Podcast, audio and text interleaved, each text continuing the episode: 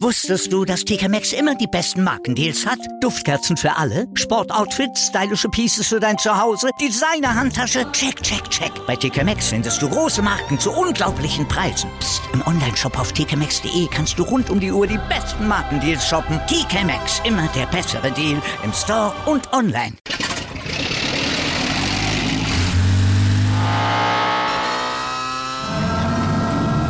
Von 0 auf 100. Aral feiert 100 Jahre mit über 100.000 Gewinnen. Zum Beispiel ein Jahr frei tanken. Jetzt ein Dankeschön, rubbellos zu jedem Einkauf. Alle Infos auf aral.de. Aral, alles super. Anwurf. Der Handball-Talk auf meinsportpodcast.de.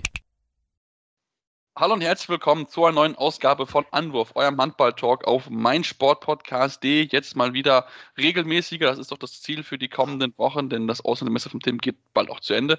Deswegen ist er bald mit dabei, aber heute noch nicht, denn heute haben wir noch einen anderen Gastzusatz, eine komplett neue Stimme, vielleicht auch öfter. Das schauen wir mal. Äh, mein Name ist Sebastian Mündorf und äh, ja, ich darf einen weiteren Sebastian in der Runde begrüßen. Sebastian Wickel, Servus. Hi Sebastian, freue mich dabei zu sein. Ja, vielen Dank für die Einladung. Freue mich sehr. Sehr, sehr gerne. Wir freuen uns auch, dass du mit dabei bist. Ähm, vielleicht, bevor wir uns mit dem Handball beschäftigen, unserem geliebten Sport, ähm, erzähl ein bisschen zu dir. Wie bist du zum Handball gekommen? Du bist ja auch selbst Torhüter, was in dieser Runde sehr, sehr gerne gesehen ist. Ja, das hatte ich im, äh, im, Vorgespräch schon, schon mitbekommen, dass du auch da die Position ganz sympathisch findest. Ähm, ja, kann mich gerne kurz, äh, kurz vorstellen. Ähm, ich spiele seit frühester Kindheit Handball. Ähm, für, für eine hochklassige Karriere hat es nie gereicht, muss man auch ehrlich sagen. Das ist schon immer eher so der Bereich Bezirksliga, Landesliga gewesen. Ähm, allerdings macht es nach wie vor Spaß. Ich spiele nach wie vor, bin in Wuppertal aktiv, in Elberfeld, habe nebenbei immer schon ähm, das Thema trainermäßig äh, auch, auch beackert. Viele Jugendmannschaften trainiert in allen Altersklassen, äh, meine Lizenzen gemacht, mache auch aktuell eine, eine Ausbildung beim, äh, beim DHB zum Torhüter-Trainer. Und ähm, ja, sehe es halt vor allem, wenn wir über die Bundesliga sprechen, natürlich aus einer sehr interessierten Fanperspektive, ähm, die sich gar nicht so sehr auf einen Verein fokussiert, sondern auf, auf eigentlich das große Ganze, was man so im Blick hat als Handballinteressierter. Du hast mir schon verraten, dass natürlich der Blick beim BRC ist. Die Nähe ist ja auch entsprechend da, wenn Wuppertal ist der BRC genau. ein bisschen Gebiet. Hast du denn irgendwie bekannte Bundesliga, Zweitligaspieler prädenieren dürfen als Trainer oder war da keiner, der es bis nach ganz oben geschafft hat, mit dabei? Also für das Leistungsniveau hat es tatsächlich nicht gereicht. Ähm, was ich ähm, so, so gesehen habe von früher ist äh, witzigerweise mein Bruder, der war gebe ich ungern zu, aber es ist tatsächlich so, ist fünf Jahre jünger als ich, äh, aber doch ein Stück talentierter. Ähm, der hat es dann auch ein paar Auswahlmannschaften höher gebracht. Der hat früher in der Westfalen-Auswahl damals mit dem Joel Bierlehm zum Beispiel zusammengespielt und mit dem Marian Michalzik.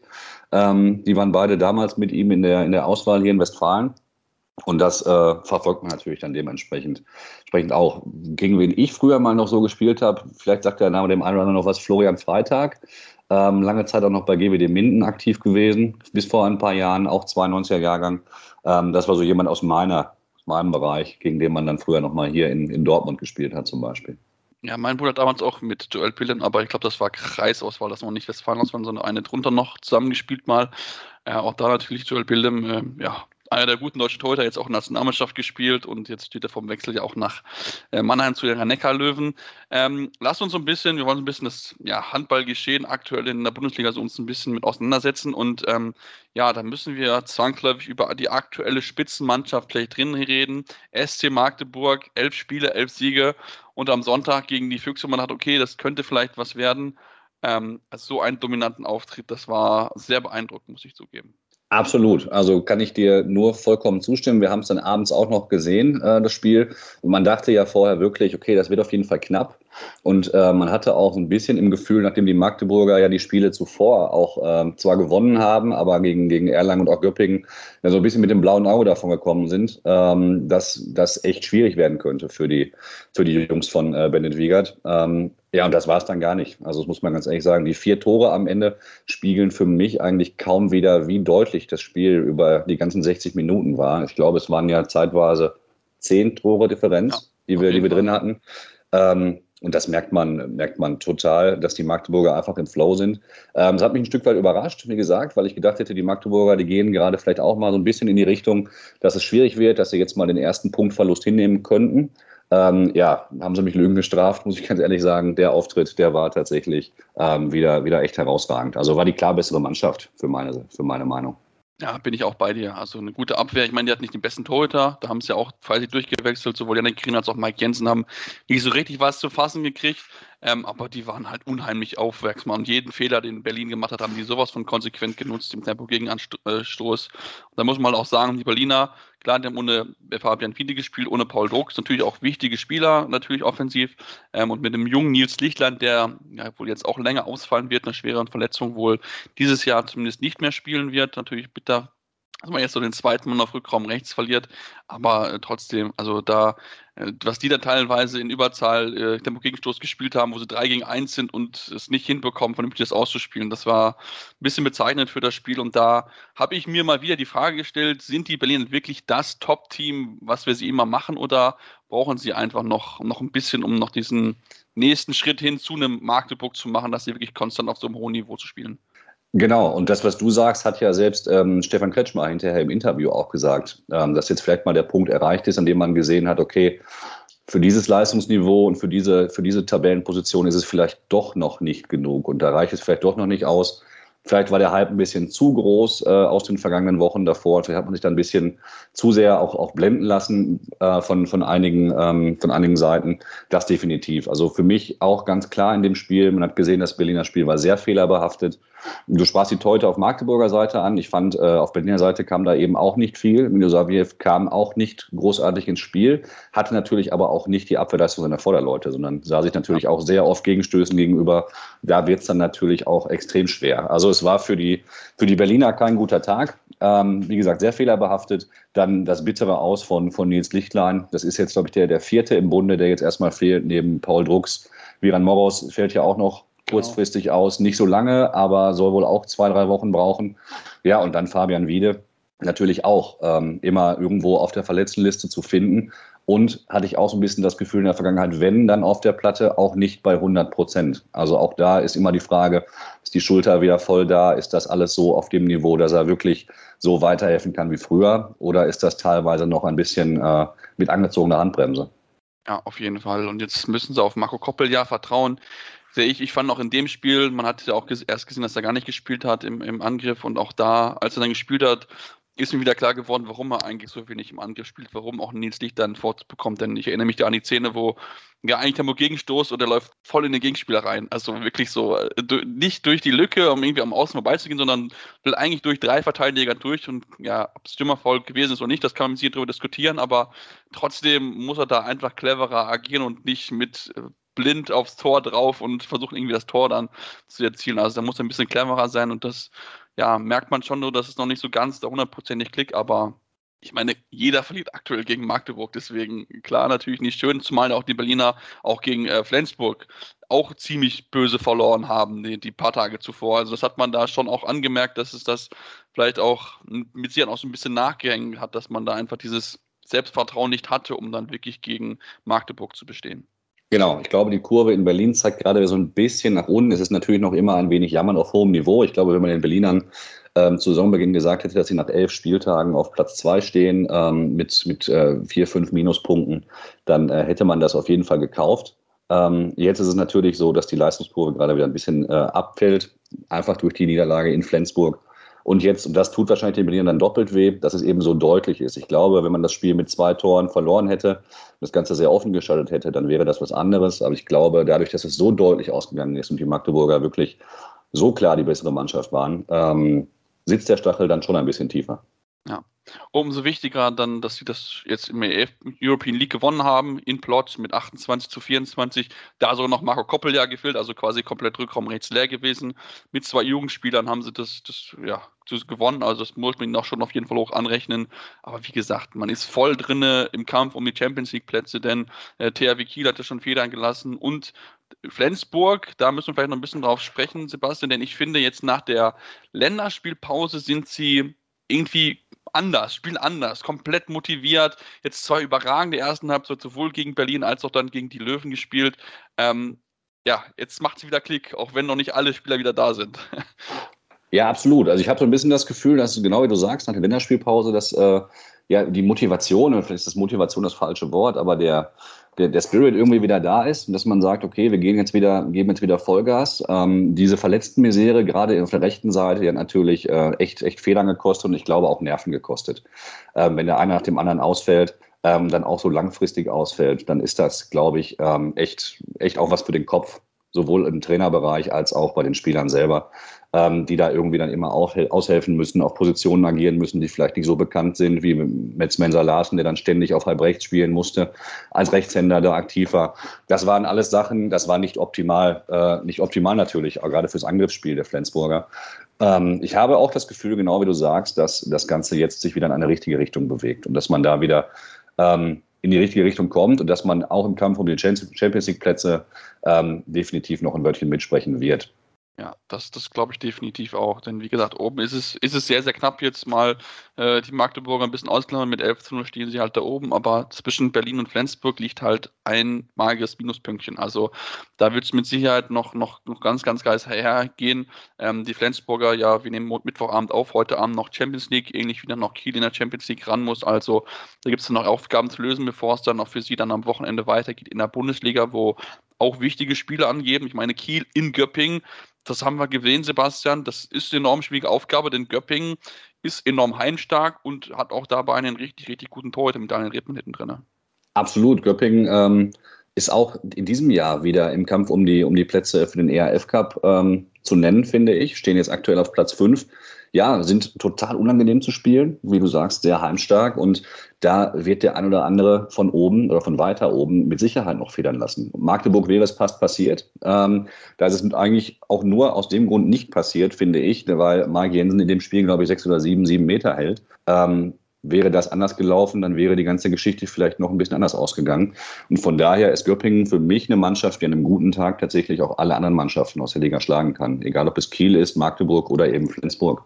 Ja, auf jeden Fall, da bin ich, bin ich absolut bei dir. Also er hat jeden sieben Meter weggenommen, wichtige Paraden gehabt. Also das war, das war echt beeindruckend und da muss man auch einfach sagen, dass Magdeburg diese, ja, einfach diese, diese, diese Tiefe einfach im Kader hat. Ich meine, Mike Jensen, wir hatten schon gedacht, okay, was kann er überhaupt zeigen, aber dass er so stark auftritt, hinter Janik Grino, noch teilweise dann sogar auch übertrumpft den Spielen. Ich glaube, damit haben selbst die kühnsten Optimisten in Magdeburg nicht gerechnet, aber spricht auch, wie gesagt, für diese Ausgeglichenheit, die sie einfach äh, im Kader haben. Und ähm, ja, du hast angesprochen, die, die, ähm, ich finde auch, Göppingen macht das sehr, sehr gut. Mit, auf Platz 5 mit neun Minuspunkten sind sie aktuell richtig, richtig gut, stehen sie da. Ähm, und das wird mit Sicherheit für die Kieler ein richtig, richtig harter Fight wieder werden. Also da werden sie wieder alles geben müssen. Haben ja auch ja, ein bisschen Probleme gehabt, würde ich mal sagen. Also was mich ein bisschen überrascht ist, vor allem, dass es halt bei den Kielern halt offensiv nicht läuft. Und da bin ich sehr gespannt, was sie gegen diese starke, uneingenehmige Mannschaft aus Göppingen zeigen können. Das ist tatsächlich so. Also ich finde schon, dass man merkt, dass äh, in Kiel gerade ein paar Probleme da sind, auch wenn sie jetzt die letzten beiden Spiele wieder gewonnen haben und auch gegen Hannover äh, bisher über den Kampf gekommen sind. Äh, man merkt aber schon, dass bei Kiel, ich habe das Gefühl, dass einzelne Spieler tatsächlich extrem müde sind und auch überspielt. Ich finde, gerade in einem Henrik Pekeler merkt man, äh, merkt man das extrem an, dass er ähm, wenig Pause hatte, äh, auch durch die Olympischen Spiele, die Nationalmannschaftsthematik, das harte Corona-Jahr mit vielen Spielen, Champions League-Turnier etc. Ich könnte mir vorstellen, dass das auch mit ein Grund ist. Auch Steffen Weinhold plagt sich immer wieder mit Wehwehchen rum.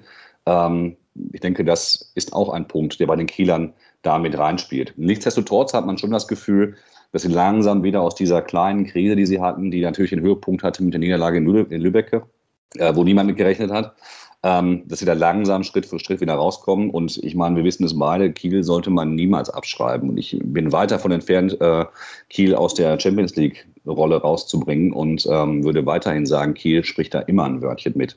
Und ich finde, Kiel hat problemlos die Mannschaft dafür, mal 10, 15, vielleicht sogar 20 Spiele in Folge auch zu gewinnen. Und von daher ist da immer mit zu rechnen. Ähm, nichtsdestotrotz glaube ich, dass das Thema in Kiel diese Saison echt ein schwieriges ist. Dazu die ganzen Unruhen mit dem Abgang von Sander Sargosen, der 2023 nach Kostad wechseln wird. Das ist sicherlich auch nicht förderlich für eine Mannschaft und für einen Verein, ähm, wenn so ein Thema die ganze Zeit war, aber das ging ja auch über Wochen, bis es dann offiziell bekannt gegeben wurde, ist auch eine Geschichte, ähm, die man sich in Kiel sicherlich anders hätte vorgestellt. Ich denke schon, dass man um Sander Sargosen gerne die Zukunft aufbauen wollte. Das hat man äh, von Viktor Schilagi auch an der einen oder anderen Stelle schon gehört in Interviews, dass er das so kommuniziert hat dass diese ganze Geschichte natürlich auch nicht zuträglich ist, wenn es gerade eh nicht so läuft und man eh das eine oder andere Problem hat. Ähm, das ist, glaube ich, auch nicht von der Hand zu weisen. Ja, definitiv. Also das ist mit Sicherheit ja ein Thema, das jetzt zwar beendet wurde, aber ich glaube, das hängt trotzdem natürlich noch so, noch so ein bisschen einfach nach. Das hat, war enorm belastend. Das war, glaube ich, drei, vier Wochen wirklich so omnipräsent, was passiert überhaupt. Ähm, er hat sich ja selbst lange zurückgehalten, aber ich glaube, auch er hat das natürlich auch wahrgenommen, was auch natürlich auch ein Druck für ihn gewesen ist. Ne? Fans haben mit Sicherheit auch genug Instagram-Nachrichten geschrieben, bleibt bitte in Kiel und so weiter. Das kennen wir ja mit Sicherheit. Aber ähm, gut, es ist ein spannendes Projekt, was dort in, da entsteht in Kolstadt. Ähm, sind wir mal gespannt, wie das dort sein wird. Natürlich schade, dass wir den einen oder anderen Spieler, wie auch Magnus Röth, ja auch aus Flensburg, äh, dann dort mit ihnen verlieren werden. Ähm, aber ich glaube, es ist jetzt zumindest für alle Beteiligten gut. Mache jetzt eine Klarheit, man kann jetzt darauf arbeiten. Und ähm, ja, ich bin auch sehr gespannt. Das Gute fand ich mal, dass Nikola Billig jetzt auch mal wieder ein bisschen mehr gespielt hat, jetzt in, in, gegen Hannover mit sechs Toren, ja auch einen wirklich guten Anteil gehabt. Und ich glaube, darum ist es auch einfach, dass man ihn noch mehr involviert, dass man dann auch einfach Sargosen, den Dufniak, der ja auch nicht mehr der Jüngste ist, einfach mehr Ruhezeiten gibt, gerade in solchen Spielen, sodass sie dann sich auch mal ein bisschen erholen können und einfach dann noch wichtige Kräfte sammeln. Denn Champions League ist an, man möchte in einem DB-Pokal noch einiges erreichen. Also das sind noch viele, viele Spiele, aber ich bin auch bei dir. Kiel darfst du nie abschreiben. Das darfst du einfach nie tun. ja. Ganz genau, ganz genau. Das ist wie du sagst, die Alternativen müssen aber dann auch zum Faktor werden. Genau. Ähm, das ist schon etwas, was man merkt. Auch Duvniak sieht natürlich immer optisch total platt aus. Das ist nicht immer so der Fall, glaube ich, so wie man es vielleicht ähm, im Fernsehen dann sieht. Ähm, aber trotzdem, auch der spielt, spult seit Jahren ein Pensum ab, was exorbitant hoch ist. Wenn man das mit den anderen noch parallel setzt, wie, wie Leuten wie Pekler, Weinhold etc., dann glaube ich schon, dass es ganz, ganz wichtig wird, dass Leute wie Nikola Bielik aus dem Schatten ein bisschen heraustreten und auch ihren Part spielen, ihren Teil dazu beitragen, dass man da ähm, wieder in die Spur kommt. Ja, auf jeden Fall, da bin ich definitiv bei dir. Ja, wir machen jetzt eine kurze Pause und kommen dann gleich zurück. Es gibt noch ein bisschen was weiteres besprechen. Wir müssen auf jeden Fall noch über das ja, durchaus Überraschungsteam der Saison auf jeden Fall sprechen. Das freut mich sehr als gebürtiger Ostwestfale.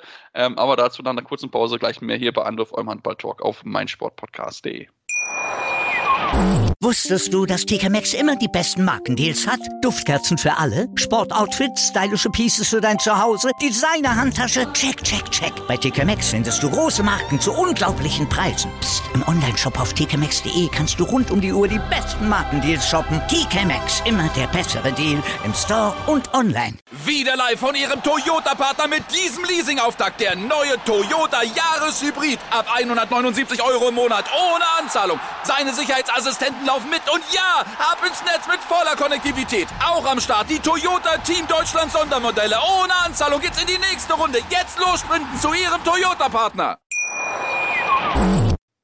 Ja, und nach einer kurzen Pause sind wir wieder zurück und wollen natürlich noch ein bisschen weiter über die Bundesliga sprechen und uns jetzt mal so zwei Überraschungsteams vornehmen. Denn auf Platz 6 der Tabelle, wie man es aktuell sieht, steht der TBV Lemgo Lippe mit 8 Minuspunkten, theoretisch sogar noch ein weniger als die Göppinger auf Platz, äh, auf Platz 5. Ähm, Sebastian, hättest du damit vor der Saison gerechnet, dass Lemgo sich so gut dastehen wird nach dieser, nach dieser Zeit? Absolut nicht. Also, dass Lemgo da oben mitspielt, hätte ich absolut nicht gedacht. Ähm, hätte schon eher gedacht, dass das wie in den letzten Jahren so Richtung maximal einstelliger Tabellenplatz geht. Eher Plätze 10 bis 12, wo man ja sonst äh, beheimatet war in den letzten Jahren. Ähm, nachdem man sich aus diesem Abstiegsstrudel ja erstmal äh, freigeschwommen hat, in dem man auch lange irgendwie drin war und lange gekämpft hat, war es ja erstmal so, dass man in Lemgo es geschafft hat, da einen seriösen, ruhigen, ruhiges Arbeiten gewährleisten zu können, indem man irgendwo im Mittelfeld der Tabelle war. Dass es jetzt ähm, so einen Ausschlag nach oben gibt, hätte ich nicht gedacht. Ich habe aber das Gefühl, dass die Lemgoer auf dieser Erfolgswelle durch den DHB-Pokalsieg einfach weitergeschwommen sind. Ich habe das Gefühl, die haben überhaupt keine Pause gemacht und dann machen einfach da weiter und äh, schwimmen auf dieser Welle einfach weiter. Ja, den Eindruck habe ich auch. Also man, irgendwie so, das, ich glaube, dieser DRB-Pokal hat irgendwie nochmal was freigesetzt. Ich meine, die Ergebnisse sind ja wirklich sehr gut. Ein Punkt geholt gegen Kiel, mit einem Tor nur verloren, gegen, gegen Berlin, mit einem Tor nur gegen Leipzig verloren gewonnen in Mannheim. Gut, das, aktuell ist das ein anderes Thema. Das ist ein bisschen, ein bisschen einfacher als in den vergangenen Jahren, aber auf jeden Fall, das muss man trotzdem erstmal schaffen. Ähm, und das ist halt ein wirklich guter Kader. Also da wenn auch Leute ausfallen, da sind sofort Menschen, die auch Einspringspieler. Also Lukas Serbe hat es geschafft, sich in den Nationalmannschaftskreis zu spielen. Ähm, Tim Souton ist jetzt sechs Spiele zurück, hat schon 22 Tore erzielt. Also ähm, das sind wirklich Rädchen, die da wirklich gut ineinander greifen. Man hat natürlich eine starke linke Seite mit Karls Burgert und Bjarkima Elisson, die alleine schon 107 Tore zusammengeworfen haben, was eine enorm hohe Anzahl einfach ist. Aber ähm, das ist einfach aktuell was in Lemgo, was zusammenwächst, was toll ist. Ich gönne es Florian Kenner wirklich von Herzen, ist ja noch einer der wenigen Legenden vom TVV Deutschland, die, mit denen der Verein noch nicht gebrochen hat, sage ich es mal so. Deswegen freut es mich für ihn, dass da ja, so ein bisschen diese schwierige Phase, die er auch am Anfang ja auch hatte, wo ich mir auch gedacht, okay, gut, vielleicht könnte man auch über einen Wechsel nachdenken. Komplett alles verstummen lassen, tolle Arbeit leistet er da und hat wirklich sich, ja, es verdient, äh, mittlerweile als einer der besseren Coaches in der Liga genannt zu werden. Definitiv. Was Florian Kehrmann aus dieser Mannschaft, aus diesem Verein wieder gemacht hat, ähm, ist ja, kann man kaum hoch genug bewerten, finde ich. Ähm, definitiv. Wer auch nicht von der Hand zu weisen ist oder welche Leistung ich nicht unerwähnt lassen würde, ist die der beiden Guardiola-Brüder. Ja. Waren ja auch so ein bisschen, bevor sie nach Lemgo gegangen sind, ähm, langsam abgeschrieben. Dann wurde nicht verlängert in Mannheim. Da hat man langsam gedacht, okay, die Karriere könnte jetzt langsam auch in Richtung Ende äh, ausfaden. Und die beiden spielen nochmal richtig stark auf. Und die sind Mitgaranten für dieses, diesen starken Auftritt ähm, des TBV das ist auf jeden Fall etwas, worüber man sprechen sollte. Ähm, eine Nachricht aus Lemgo, die mich ein bisschen überrascht hat, aber die wohl mit äh, einer Thematik außerhalb der Platte zu tun hatte, ist, dass man sich jetzt mit sofortiger Wirkung von Kreisläufer Marcel Tim getrennt hat in Lemgo. Ähm, Vertrag wurde aufgelöst, Spieler wurde sofort freigestellt und vom Trainings- und Spielbetrieb äh, ja, ausgeschlossen. Das Thema ist also sofort beendet. Ähm, man weiß nicht genau, was vorgefallen ist. Da schweigen auch beide Seiten. Es geht wohl um eine Thematik außerhalb der Platte die ähm, allerdings dann doch schon irgendwo überraschend kommt. Ja, da wird ja gemunkelt, dass er dieser Spieler gewesen ist, der damals, als sie in Island gewesen sind, ähm, ja, diesen sexuellen Übergriff-Thema gewesen sein soll. Ähm, aber wie gesagt, es ist Munkeln, man weiß es alles nicht genau. Sobald keiner der Seiten äußern wird, wird man es auch nie genau erfahren. Aber das wird zumindest gemunkelt. Und ich meine, Michael Reitemann oder Reitermann hat es ja auch gut gemacht. Also da war ich überrascht. Ähm, der Name war mir vorher nicht so bekannt, aber hat es jetzt in den Spielen, wo er dabei gewesen ist, wirklich gut gemacht. Und auch die Wurfquote von 81 Prozent für einen Kreisläufer kann sich auf jeden Fall sehr, sehr, sehr, sehr gut sehen lassen. Das, glaube ich, kann man äh, auf jeden Fall schon so sagen. Und ähm, ja, es wächst was zusammen in Lemgo. Ist schön. Mich als Lipper, der auch jahrelang gegen Lemgo immer gespielt hat und nicht immer gewonnen hat, nur ein einziges Mal, freut es das aber trotzdem, dass sie sich so langsam wieder ein bisschen nach oben gekämpft haben oben steht auch, vielleicht auch eigentlich schon eine Überraschung. Ich habe schon gedacht, dass sie gut sein werden, aber dass sie auf Platz 7 stehen werden, die Handballer aus Hamburg, das habe ich dann doch nicht erwartet. Also ich hätte gesagt, okay, so Mittelfeldplatz, so, so um 10 rum, ja, aber die spielen das wirklich bisher unglaublich stark. Also das ist wirklich auf einem tollen Niveau mit deutschen jungen Spielern, eigentlich der Kader fast derselbe wie in der zweiten Liga und das ist schon ein gutes Zeichen, dass man auch, auch finanziell sich auf soliden Füßen aufbaut. Die Hamburger für mich auch eine der Überraschungsmannschaften. Ich glaube, wir sind uns einig, dass Hamburg nicht der klassische Aufsteiger gewesen ist, den man jetzt direkt im Abstiegskampf äh, gesehen hat. Das glaube ich schon. Man hat sicherlich die Erwartung gehabt, dass Hamburg relativ souverän die Klasse halten wird. Dass Hamburg aber so aufspielt und auch die großen Mannschaften vor Probleme stellt, Spiele gewinnt, ähm, gegen Mannschaften der, der oberen Tabellenregion, fand ich, war dann doch nicht zu erwarten. Genau wie du sagst, ähm, es ist zwar so, dass man ja eine gewisse Achse mit erfahrenen Spielern gebaut hat, mit, mit Johannes Bitter im Tor und ähm, Kaspar Mortensen sowie äh, Manuel Speth, eben dann drei Leute hat, die reichlich Bundesliga-Erfahrung haben oder eben Spitzenerfahrung haben. Ähm, es ist aber genau auf der anderen Seite auch so, dass man Spieler hat wie Tissier oder Weller, ähm, die einen überragenden Part spielen und die absolute Go-To-Guys in dem Angriffsspiel der, der Hamburger sind. Und da passt einfach was zusammen. Und das wächst auch von Spiel zu Spiel mehr zusammen. Ich hatte die Hamburger im Spiel gegen den Bergischen HC am, ich meine, das war der zweite Spieltag in Solingen gesehen. Ähm, da hat man gesehen, da fehlt noch einiges. Das war auch so, da hat man auch zum Beispiel Kaspar Mortensen angesehen. So richtig ist er noch nicht wieder in der Liga da. Ähm, hat da sehr viel, sehr viel vergeben ähm, und war da ein bisschen unglücklich im Auftritt. Ähm, auch da sieht man jetzt, die Leistungssteigerung. Der ist wieder voll da, hat, glaube ich, jetzt auch die, den Kretsche des Monats von Sky bekommen ähm, äh, im letzten Monat für seine Leistung. Und Hamburg könnte ich zutrauen, dass die zumindest im einstelligen Tabellenbereich bleiben. Ja, das, das glaube ich auch. Ich meine, nicht vergessen dürfen wir auch Tobias Schimmelbauer, der auch in der, im Mittelblock unglaublich viele Arbeit leistet und mit sich halt auch einer der erfahrenen Spieler noch ein bisschen zusammenhelfen kann. Aber du hast angesprochen, was, was dort zusammenspielt. Es ist schon richtig, richtig gut. Auch ein Jan Forstbauer aufgekommen rechts, ein richtig, richtig starkes äh, Jahr bisher abgeliefert. Ähm, also da ist ja vieles junges, auch deutsches Talent natürlich, was natürlich schön zu sehen ist, auch gerade mit Blick dann auf Nationalmannschaft, wo ja dann durchaus äh, gerade so ein bisschen Umbruch stattfindet auf einigen Positionen. Vielleicht auch Leute, die sich dort ja, in den Fokus spielen könnten durchaus. Bin ich mal sehr gespannt, ob da Alf Gislason mal dem einen oder anderen eine Chance geben wird. Aber wirklich, es ist eine tolle Entwicklung in Hamburg. Man merkt es auch, die Euphorie bei den Fans, sie ist enorm groß und äh, ja, das ist wirklich äh, sehr, sehr schön zu beobachten. Man muss natürlich aber auch sagen, es ist enorm knapp. Also zwischen Platz 5 und Platz 13 sind es gerade mal zwei Minuspunkte Unterschied. Also von daher ist da noch längst nichts gegessen. Es ist enorm eng und ähm, ja, davon haben negativ profitiert, sage ich es mal so aktuell. So ein bisschen der BRC und die Rhein-Neckar-Löwen, Platz 12 und Platz 13. Mit Sicherheit nicht ganz das, was man sich vor Saisonbeginn vorgestellt hat. Ja, du sprichst den BHC, den BHC an, den, wie wir eingangs gesagt hatten, den habe ich aus der regionalen Nähe einfach ähm, auch am meisten im Blick oder mit im Blick. Ähm, ja, die Punkteunterschiede sind nicht so hoch. Dennoch ist es schon so, dass sich Licht und Schatten in den Leistungen doch extrem abwechseln. Ich sprach das Spiel gegen Hamburg an. Das war ein Tag, da war der BHC nah am Optimum, hat den Hamburgern kaum eine Chance gelassen und äh, hat so gespielt, glaube ich, wie Sebastian Hinze sich das auch vorstellt, wie man spielen möchte. Ähm, dann gab es eben auch andere Spiele, in denen man dann deutlich schwächer unterwegs war. Zum Beispiel in Melsungen verloren.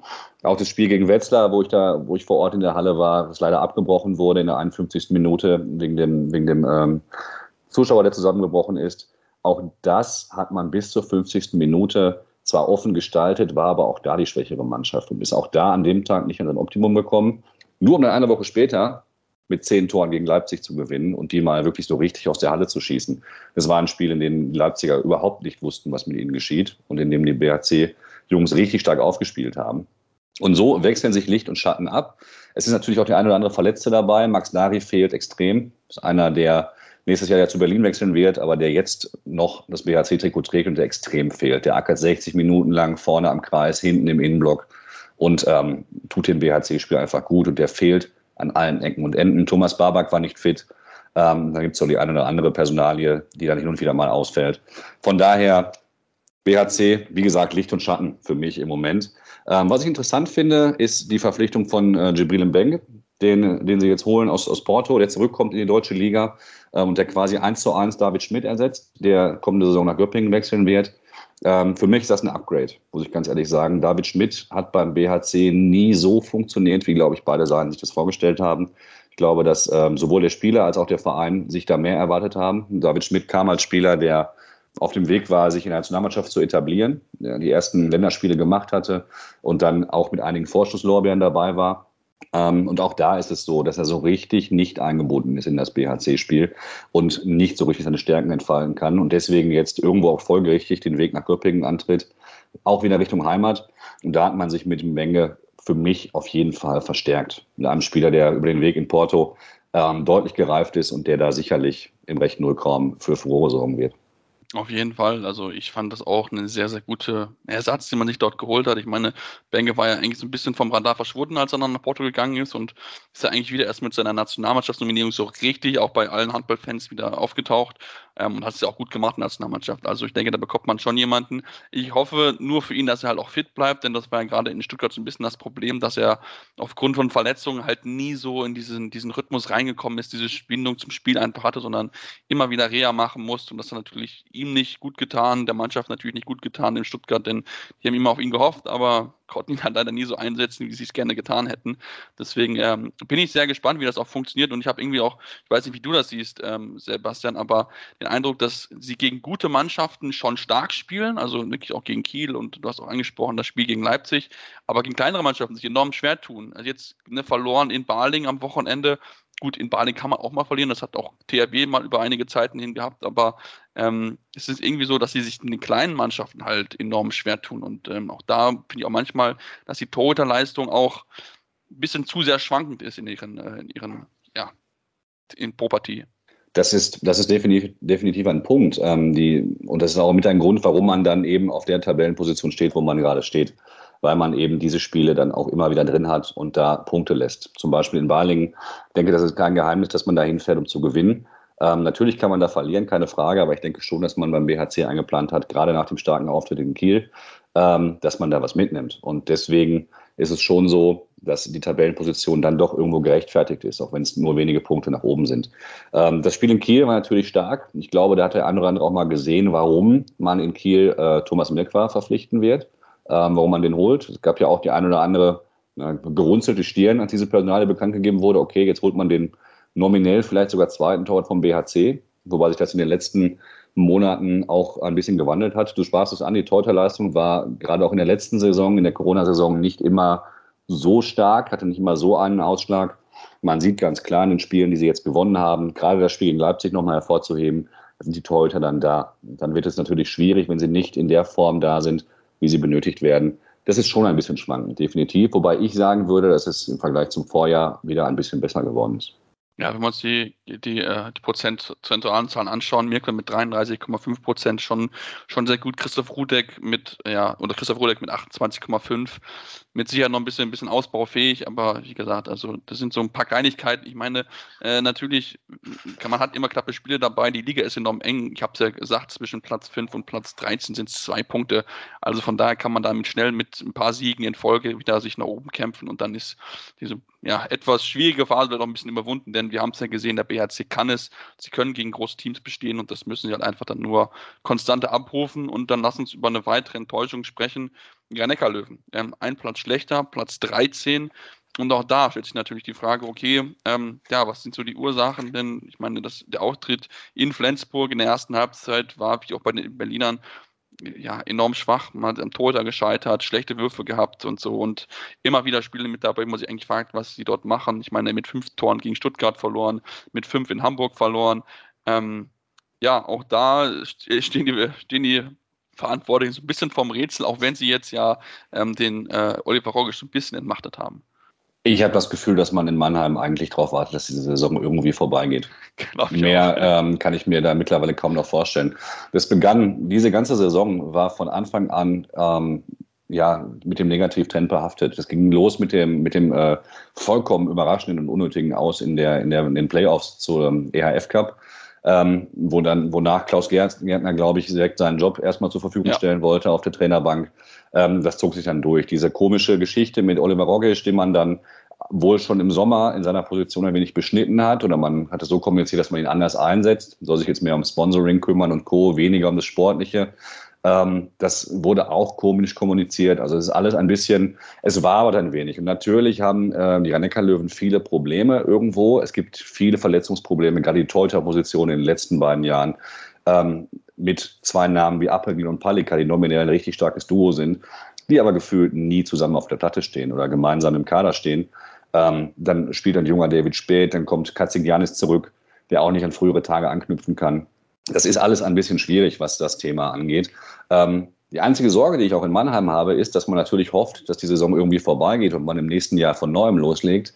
Die Probleme werden im nächsten Jahr allerdings nicht weniger, außer die Trainerposition.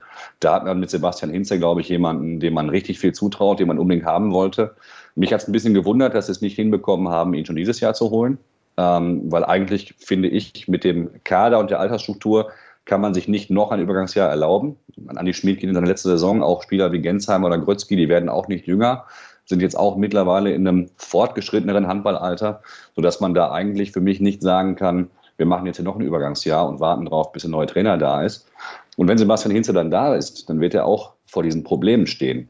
Und da wird man auch schauen, wie das zu lösen ist. Der Kader ist wahrscheinlich an einem Punkt, wo an den anderen Stelle verändert wird. Mit Andy Schmid geht eine der Galionsfiguren in, in Mannheim.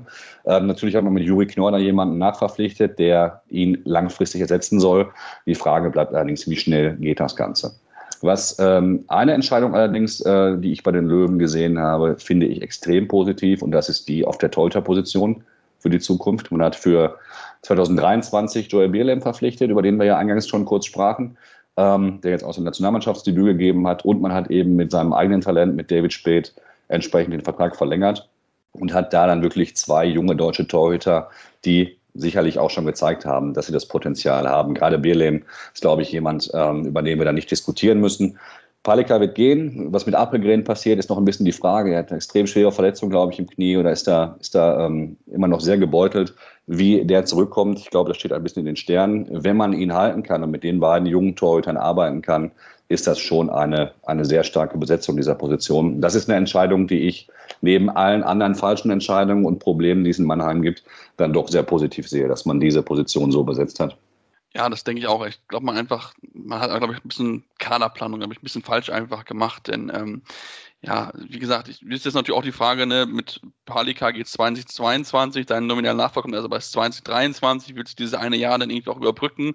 Und das ist halt etwas, wo du mit Andy Schmid eigentlich, oh, wie gesagt, keine Zeit mehr hattest und auch einige sonstige Spieler. Also da ist jetzt ein Umbruch in die Mannschaft, die auch so ein bisschen zwangsläufig kommt, glaube ich, einfach, weil man einfach festgestellt hat, okay, gut, es geht halt einfach nicht weiter. Ich bin auch sehr überrascht, dass auch ja, Albin Nagagrin dieses Jahr irgendwie überhaupt noch nicht so richtig in Form ist. Äh, Lukas Nilsson ist aber auch nicht richtig drin. Ich meine, wenn ich gucke, dass der junge Philipp Hansu mit äh, als Rückraumlinker die meisten Tore erzielt hat und das eigentlich, wo wirklich etablierte Spieler dabei sind, wie ein Kirkeloke, ein Lagergrin und auch ein Nilsson, da frage ich mich schon, ob die da auch alles wirklich ihr hundertprozentiges Leistungsniveau halt abrufen können. Und klar, man möchte dieses Jahr irgendwie überbrücken, aber ich frage es halt auch, inwieweit du dann auch dem Co-Trainer oder dem Übergangstrainer, der dann wieder Co-Trainer wird, halt auch schädigst, weil ich glaube, er möchte das Beste für den Verein tun. Er hat gesagt, ich mache das sofort, aber ist natürlich auch für ihn keine leichte Situation, so einen Kader zu haben, wo du denkst, ja, eigentlich müssten wir vorne angreifen, aber irgendwie kriegen wir es halt nicht hin und dann ist er irgendwie verantwortlich und kannst halt auch nicht irgendwie so einen Retter für ein halbes Jahr oder sowas holen, wenn du halt merkst, okay, wir verpassen die Europäer oder so. Das ist halt, ist halt eine schwierige Situation, wo sie sich reinmotiviert haben, wo sie jetzt irgendwie rauskommen müssen und ähm, da bin ich gespannt, ob sie das hinbekommen. Ich meine, sie haben jetzt ihre neue Halle in Heidelberg. Ähm, ja, Bleibt abzuwarten. Selbst die Spieler, selbst die Spieler haben schon äh, kommuniziert. Andi Schmid ist da ja auch sehr offen in seinen Interviews, hat auch schon gesagt, dass natürlich diese ganze Situation unglücklich ist. Ähm, da braucht man ja auch nicht drüber, drüber diskutieren, dass das auch für die Spieler komisch ist, mit einem Trainer zu arbeiten, der bereits im letzten Jahr auch diese Konstellation mit Martin Schwalb zum Ende der letzten Saison, das war alles schon nicht irgendwie rund, das war alles schwer nachzuvollziehen. Und ich glaube, das ist auch für die Spieler nicht einfach, da mitzuarbeiten und jetzt zu wissen, okay, ich habe hier jetzt einen Trainer, der ist nächstes Jahr auf jeden Fall nicht mehr mein Trainer. Und das sind Sachen, die funktionieren einfach schwerlich. Du sprachst noch den Rückraum ähm, um Albin Lagergren und Lukas Nilsson an. Wenn man sich Albin Lagergren in Magdeburg angeguckt hat oder zurückdenkt, wie der da drauf war. Das war damals ein richtiger Einschnitt, dass sie den verloren haben. Das tat in Magdeburg damals richtig weh. Und man muss leider ehrlich sagen, dass seitdem er in Mannheim ist, die Leistung ebenfalls stagniert beziehungsweise eher schlechter wird und er da nicht so zum Zug kommt, wie man es früher aus Magdeburg kennt und wie man es wahrscheinlich auch erwartet hat. Ja, das Wichtige, glaube ich, einfach jetzt ist bei den Löwen, dass sie einfach mal wieder Kontinuität auf die Trainerposition bekommen. 2019 vier verschiedene Trainer ist halt auch schwierig. Jeder Trainer hat neue Ideen, neue Spieler, die er halt einbringen möchte und so weiter. Und dann ist halt ein bunt zusammengewürfelter Haufen, der halt irgendwie funktionieren muss. Deswegen bin ich da sehr gespannt, wie weit da Sebastian Hinze auch Struktur reinbringen kann und dann auch wirklich mal ja über zwei, drei, vier, fünf Jahre mal wirklich so einen Kader auch entwickeln lassen kann. Und ähm, wie gesagt, da sind junge Spieler mit dabei, wie ein Hansu, wie ein Knorr, die da auf jeden Fall Potenzial dazu haben, diesen, das Gesicht dieses Vereins in den nächsten Jahren einfach zu prägen. Und ähm, ja, da schauen wir mal, wie es dann dort weitergeht. Lasst uns Du möchtest noch was da sagen? Ich bin extrem gespannt, äh, wo du gerade noch Sebastian Hinze ansprichst. Ähm, auch hier wieder, natürlich beobachtet man ihn äh, hier sehr. Bin extrem gespannt, wie er sich in seiner ersten Station quasi extern ja. ähm, stellt. jetzt Sebastian Hinze ist Wuppertaler durch und durch. Der wohnt in Wuppertal, der kommt aus Wuppertal, der hat für den Verein früher selber gespielt und ist seitdem er Trainer ist, Trainer beim Bergischen HC. Ähm, da bin ich schwer gespannt drauf. Ich finde es richtig, dass er die Chance nutzt, so schade es hier für den Verein ist. Ähm, aber auch da muss man, muss man sehen, wer diese Aufgabe angeht, jetzt das erste Mal quasi einen anderen Verein zu trainieren und natürlich einen Verein, der ganz andere Ansprüche hat als der Bergische HC. Genau, da bin ich auch wirklich, wirklich gespannt drauf und ähm, schauen wir mal, wie er, wie er damit, damit klarkommt. Lass uns zum Abschluss noch ähm, über den Tabellennetzen sprechen, gebe dem Minden, denn dort gab es jetzt auch aufgrund der Aktualität wichtige Neuigkeiten, über die man sprechen muss, denn Frank von Behren ist in seiner Rolle als sportlicher Leiter, sportlicher Planer jetzt entlassen worden. Hat dich diese Entscheidung überrascht, dass es jetzt passiert ist? Der Zeitpunkt schon ein bisschen, die Entscheidung an sich, wenn ich ehrlich bin, nicht. Ähm, Frank von Bern steht in der Position als sportlicher Leiter, ist er nun mal verantwortlich für die Kaderplanung. Das ist organisch so, das ist nominell so. Diese Position ist dafür verantwortlich, den Kader zusammenzustellen, natürlich gemeinsam mit Trainern etc. Aber er steht am Ende des Tages dahinter und er ist am Ende des Tages für verantwortlich. Und wenn man sich die Leistungen von Minden anguckt, ähm, dann wird das ganz, ganz schwer, dieses Jahr die Klasse zu halten und im nächsten Jahr noch Bundesliga zu spielen. Auch wenn sie jetzt in den letzten zwei, drei Spielen doch eine Steigerung vollzogen haben. Sie haben das Spiel gegen Melsungen gewonnen, ähm, auch deutlich gewonnen, lagen da teilweise auch mit sieben, acht Toren vorne. Kann man natürlich auf der anderen Seite sagen, das war vielleicht auch wieder so ein Melsunger Tag, den die immer mal haben, der denen immer mal passiert. Ähm, aber auch danach gegen Göppingen, meine ich, war es, ähm, haben die, die Jungs aus Minden da durchaus Besseres gezeigt als am Anfang der Saison. Ähm, eklatant und wirklich heftig fand ich persönlich das Derby gegen Lübecke, wie man sich dort präsentiert hat. Das war von einem Derby ganz, ganz weit weg. Ähm, da war man so stark, so klar unterlegen und ähm, das kann den Verantwortlichen noch nicht gefallen. Deswegen überrascht mich die Entscheidung zu Frank von Bern nicht. Man hat halt die drei Topscorer der letzten Saison abgegeben, hatte für neue Leute geholt, die nicht unbedingt schlecht sind, aber die sich einspielen müssen und die Zeit brauchen. Und die Zeit, die sie brauchen, die haben sie nun mal nicht. Das muss man nominell ganz klar so sehen. Und wenn man dann hinterher in die zweite Reihe schaut, dann ist natürlich auch die Frage, inwieweit können Spieler wie Christian Zeitz zum Beispiel überhaupt noch weiterhelfen? Ist das korrekt, so jemanden dann noch weiter zu verpflichten? Ähm, auch da wird man sicherlich anderes erwartet haben, wenn man daran zurückdenkt, wie äh, Christian Zeitz in Stuttgart bei seinem Comeback unterwegs war und wie er jetzt da in Minden agieren kann und muss, ähm, ist das auch ebenfalls ein Unterschied. Von daher für mich Minden zu Recht auf dem letzten Platz. Äh, ich habe es noch nicht komplett abgeschrieben. Ich würde sagen, der Zug ist noch nicht ganz weg, aber er fährt bald und von daher wird es jetzt wirklich Zeit für Minden. Also wenn sie die Leistung aus den letzten zwei, drei Wochen jetzt bestätigt kriegen, die nächsten zwei, drei Spiele mal wirklich punkten, dann kann wieder was gehen. Ansonsten bleibt es dabei, dann geht Minden für mich runter. Na gut, das spielt man jetzt natürlich, dem ist jetzt schwierig, gegen die Löwen am Donnerstag, dann gegen Magdeburg. Da ist natürlich entsprechend schwierig, aber gerade so ein, so ein Spiel halt in Stuttgart Anfang Dezember, das musst du halt gewinnen. Das musst du halt ganz ehrlich sein. Wenn du die Klasse halten willst, musst du gegen deine direkten Konkurrenten punkten. Und wer weiß, vielleicht können sie auch gegen den BHC, die ja durchaus gegen schwächere Gegner ein bisschen Probleme hatten, punkten. Ähm, aber ich bin auch bei dir. Ich finde, Frank von Bern ist ja seit 2017 in dieser Rolle ähm, hat dort mit Sicherheit einiges auch bewegt, ähm, hat auch dafür gesorgt, dass man nicht mehr diese reinen Spezialisten für Abwehr und Angriff hat. Das ist schon richtig, aber es kann halt nicht sein, dass du halt irgendwie nach einer Saison irgendwie zehn Spieler verlierst und dann halt zehn neu verpflichten musst. Und das muss er sich halt auch schon einkreiden lassen, dass er halt einfach da eine gewisse langfristige Planung halten kann und dass er halt auch gucken muss, dass du halt auch diese Top-Leute wie einen Juri Knorr und Christopher Rambo, die musst du halt einfach dann auch versuchen zu halten. Oder du musst halt die, dazu überzeugen mit einer Perspektive. Und diese Perspektive ist halt in Mitten halt aktuell nicht gegeben. Ob das natürlich auch finanzielle Gründe hat, ist ja klar. Ähm, da gab es auch das Thema mit der, mit der Halle, die ja auch noch ein bisschen schwierig gewesen ist. Das hat auch wehgetan. Ähm, aber der Verein muss sich weiterentwickeln, weil ich glaube, es ist nicht deren Anspruch, weit, nur jedes Jahr irgendwie zu dass man die Klasse hält, sondern man möchte mit Sicherheit eh nicht, wenn man nach Lemgo guckt, dass er nicht so weit weg ist und man hat ja auch eine gute Jugendarbeit, diesen nächsten Schritt einfach machen, ein bisschen mehr Richtung Mittelfeld zu kommen, ein bisschen in ruhigere Fahrwasser reinzugehen und ähm, ich glaube, da ist ein personeller Neuanfang, glaube ich, auch gut. Es ist natürlich auch so, dass du in Minden wahrscheinlich die richtig Guten einfach nicht halten kannst. Klar. Wenn wir von Juri Knorr sprechen, von Marian Michalczyk im, im Vorjahr etc. Aber du musst natürlich irgendwie versuchen, dass sie nicht alle auf einmal gehen. Das war jetzt, glaube ich, oder das könnte eben der Genickbruch sein, wenn man am Ende des Tages absteigt, dann wird das mit der Grund sein, weil du alle deine drei Key, Keyplayer in, in der Offensive eben verlierst in einer Saison. Passiert das über zwei, drei Jahre, da verlässt dich mal einer, du ersetzt wieder eine Position, dann ist es vielleicht was ganz anderes, als wenn du so wie jetzt alle drei verlierst und alle drei setzen musst, gerade auf diesen Positionen. Das kann kaum funktionieren und in der Kürze der Zeit schon mal gar nicht. Ja, definitiv nicht. Also, das, wie gesagt, das, ähm, ja, für ihn tut es mir leid. Äh, wie gesagt, jetzt kann er wieder Experte bei Eurosport spielen, wobei Champions League-Zeiten sind ja bei Eurosport erstmal vorbei, aber ähm, ist er auch jemand, der sich auch durchaus zu verkaufen weiß und ähm, ich habe ihn damals sehr, sehr gerne zugehört und deswegen wünsche ich ihm alles Gute, natürlich auch Mindener und ähm, ja, damit sind wir auch eigentlich am Ende für heute angekommen. Ähm, ich hoffe, euch hat gefallen. Wenn euch gefallen hat, gerne natürlich Rezensionen da lassen, bei iTunes am liebsten natürlich gerne 5 Sterne, aber auch ansonsten gerne konstruktive Kritik, Feedback, ähm, was können wir besser machen, was wollt ihr gerne auch mal hören, da freuen wir uns natürlich auch jederzeit über euer Feedback und dann natürlich sehr, sehr ein herzliches Dank an unseren Gast. Vielleicht hören wir mal auf öfter, Sebastian. Ähm, ich glaube, die Fans haben sich mit Sicherheit gefreut.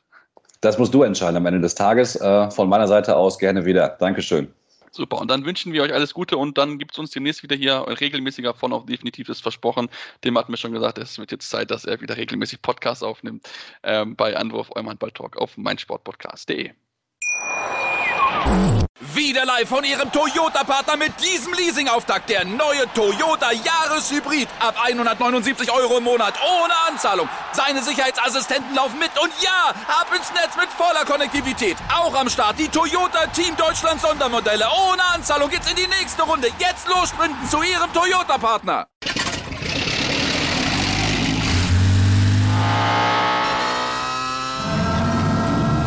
Von 0 auf 100. Aral feiert 100 Jahre mit über 100.000 Gewinnen. Zum Beispiel ein Jahr frei tanken. Jetzt ein Dankeschön, rubbellos zu jedem Einkauf. Alle Infos auf aral.de. Aral, alles super. Anwurf. Der Handball-Talk auf meinsportpodcast.de.